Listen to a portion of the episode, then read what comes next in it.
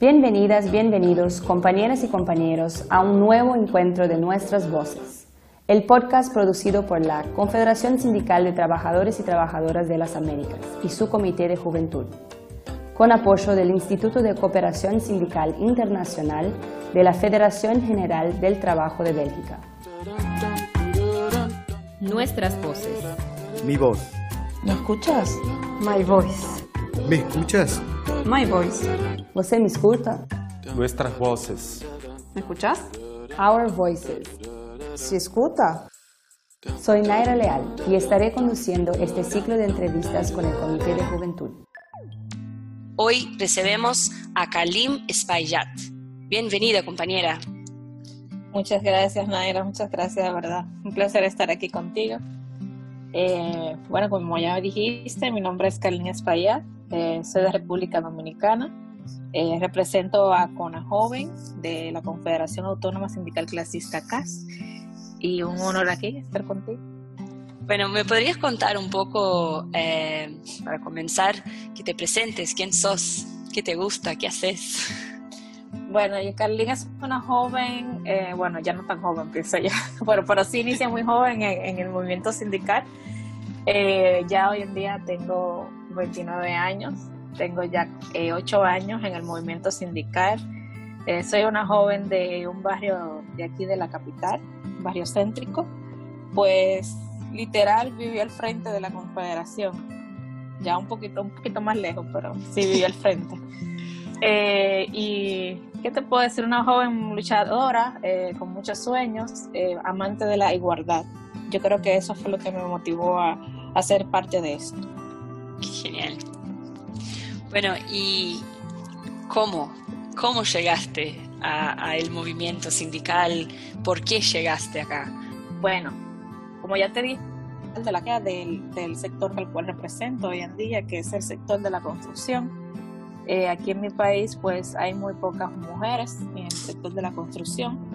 Lógicamente, por esa razón, pues mis líderes eh, me apoyaron en la formación, vieron un potencial en mí, me apoyaron para seguir capacitándome y no que simplemente que me quedara en un área administrativa, sí, eh, sino ya eh, sacando ese, ese potencial que yo veía, me, me formé, me capacité de, de una vez, me dieron los, in- los inicios básicos de lo que es el sindicalismo. Y eso fue como en el 2013, sí, porque yo entré por un proyecto que financiaba eh, los sindicatos italianos Mm. aquí en República Dominicana. Eh, ellos financiaron eh, diferentes proyectos y uno de ellos era para los trabajadores migrantes de la construcción. Y por esa razón yo entro a trabajar a, a esa federación. Paso de una vez a ser parte del sindicato de trabajo de la construcción, pero del Distrito Nacional. Obviamente por mi ubicación. Quizás pensarán, pero no tienes nada que ver con eso, pero sí mi familia tiene que ver con la parte de la construcción y la madera. Entonces, algo también que me sentía eh, identificada cuando veía a esos compañeros que asistían allá a la oficina por, por ayuda, pues obviamente me sentí identificada. Pero independientemente de eso también es algo que yo llevo dentro de mí, el las ganas de, que, de querer ayudar. Eh, mi carrera apasionada siempre ha sido de la medicina por razones, bueno, ya familiares económicas. No pude estudiar eso, pero el, el ayudar siempre ha estado dentro de mí. Y nada, y por ahí empecé, me fui formando. eh, luego, mi primera salida del país eh, representando a mi sector fue por una invitación de la ICM, pero no específicamente por, por ser sindicalista, sino por el área administrativa. Estaban entrenando para un software que había donado los compañeros del sindicato de Dinamarca. Y allá fuimos, estuvimos en Nicaragua. Luego de eso, pues ya el- la federación como tal me adopta como ya la parte de juventud, como la representante de la juventud. Y ya de ahí sí vuelvo y salgo por invitación nuevamente de la ICM a formar parte ya de lo que es el, el grupo ACO que tenía en ese momento la ICM, porque todavía no habían constituido un comité eh, regional de la juventud. Y empezamos a trabajar y por ahí ya lo demás es pura formación y cuento, como dice. Bueno, creo que esa próxima pregunta va a ser fácil, porque ¿qué significa la lucha sindical para vos? Bueno, la lucha sindical para mí, eh, te puedo decir que de manera eh, externa, creo que construye políticas que generan cambios importantes, como principalmente los grupos vulnerables. Eso es lo que para mí significa la lucha sindical. Y para una sociedad más equitativa, más solidaria, yo creo mucho en eso, eh, la solidaridad. Y, y un crecimiento, obviamente, se nota cuando hay una armonía cuando todos los grupos están eh, en igualdad de condiciones, hay un crecimiento más sólido en la sociedad. Y de manera personal, pues yo siento que representa la voz de, de aquellos que no pueden, aquellos que no se atreven, aquellos que por una u otra condición no pueden hacerlo. Porque sabemos todavía eh, aquí en, el país, principalmente en República Dominicana, sé que también se refleja en otros países de la región, pero todavía hay empresas que por tú estar en un sindicato, pues te despiden, lo debaratan antes de iniciar, todas esas precariedades. Entonces pienso que, que nosotros somos esa voz, incluso de aquellos que ni siquiera tienen que estar afiliados a un sindicato, pero representamos a esos trabajadores. Qué bien, qué bien. Me, identifico bastante con vos y me parece genial eh, pensar que el rol del sindicato sea eso, dar voz ¿no? a los que quizá no tienen o quizá tienen miedo. Eh, bueno, ¿alguna anécdota yo nunca sé decir esa palabra. Anécdota. Anécdota. Anécdota. sí. Por ejemplo. Te puedo decir que. ¿Qué te puedo decir? Yo creo que todos, cada uno de los momentos que he vivido en el sindicalismo, ya sea el más pequeño, o sea, hasta la la capacitación, la formación. Yo soy muy amante a la formación, ese es mi área de lo que más me gusta. Sabe que hay diferentes áreas donde uno puede integrarse a nivel sindical y para mí es la formación totalmente, porque yo creo mucho en la educación, para mí la educación genera conciencia y cambio, para mí.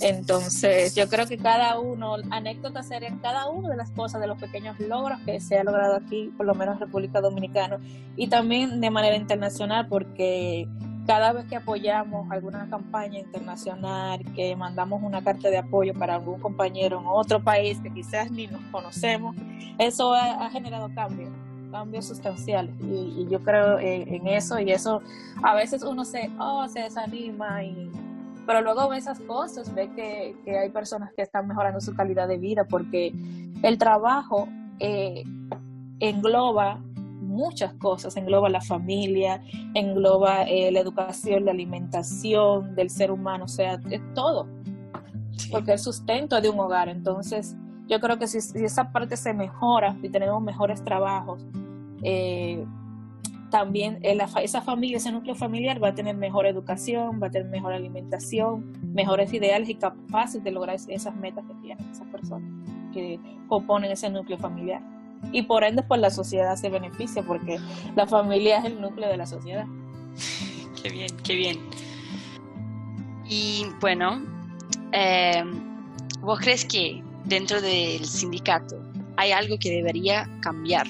Bueno, pues yo de, lo he pensado mucho. Últimamente, más en ahora en este tiempo de pandemia, y es algo que incluso lo, he hablado con, diferentes compañeros, no necesariamente de mi edad o de mi grupo, pero sí lo he consultado y es que yo siento que el sindicalismo, eh, hay un grupo de personas que son parte de la directiva del sindicalismo que aún no ha hecho esa transición a lo que es el nuevo sindicato sea, los que lo integran.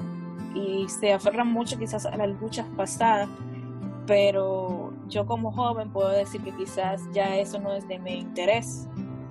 Quizás estas son ya estas son mis necesidades y hay muchos compañeros que quizás aún siguen atados a eso.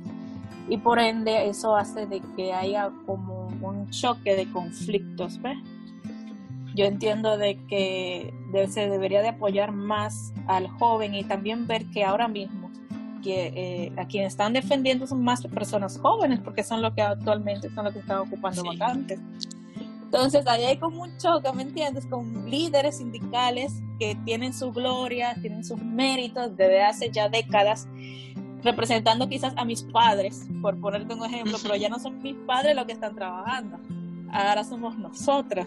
Entonces, ahí, ahí por ahí es que va. Eso es lo único que yo quisiera, eh, no cambiar, porque no es que, que no se aprecie eso, ¿me entiendes? Sí, sí. Sino es de que por lo menos lo entiendan en esa parte y que, y que se pueda ver de una manera que queremos trabajar en conjunto, de que, ok, necesito tu apoyo, tu, tu liderazgo, tu guía, pero déjame decirte las cosas que en realidad, cómo nos sentimos. ¿Me entiendes? De la manera como podemos llegarle a esa, a esa masa poblacional de la que trabaja, de la que, la que mueve la economía del país, que es la juventud. un intercambio un intercambio generacional sería más o menos, ¿no? Exactamente, esa transición generacional, ese apoyo. Eh, una de las cosas que hemos hablado acá eh, entre el grupo de jóvenes eh, sería ese apoyo de que hay, como te había comentado ahorita, hay diferentes áreas en las que los jóvenes tienen más potencial. Nosotros tenemos jóvenes que son que se les nota ese potencial en acciones reivindicativas de derecho. Hay otros que son más, tienen ese arte y esa habilidad para las acciones organizativas. Yo no la tengo, te puedo contar. o sea, no es que no tengo un liderazgo, sí lo tengo, pero esa no es como mi fuerte, ¿no? No es lo como que me apasiona. Yo soy más del área, como te había comentado, de educación. Entonces, eh, diciendo esto, eh, esos líderes que ya nosotros tenemos, que son expertos en esas diferentes áreas, yo, yo algo que habíamos hablado los chicos es que cogiera uno de esos jóvenes, cada uno de esos jóvenes, y que fuera como su mentor, ¿me entiendes? Que lo ayudara a potenciar eso. Eso es algo que también hemos venido hablando pero también entiendo que el día a día, la lucha, los cambios políticos aquí en el país, eh, a veces le absorben todo el tiempo a nuestros líderes sindicales y, y a veces no, no, no da el tiempo para hacer tantas cosas, pero no todo puede ser perfecto, ¿verdad? Porque la vida no lo es, pero uno trata día a día de, generar cambios y haciendo pequeñas cositas que, que, quizás no se ven, pero sin marcan la diferencia, hacen que las cosas caminen. Entonces, por ahí es que va la, la cosa, como dicen. Es una, una buena propuesta, de verdad. Eh, eso de la mentoría es muy importante. Tiene todo que ver con educación también. Sí.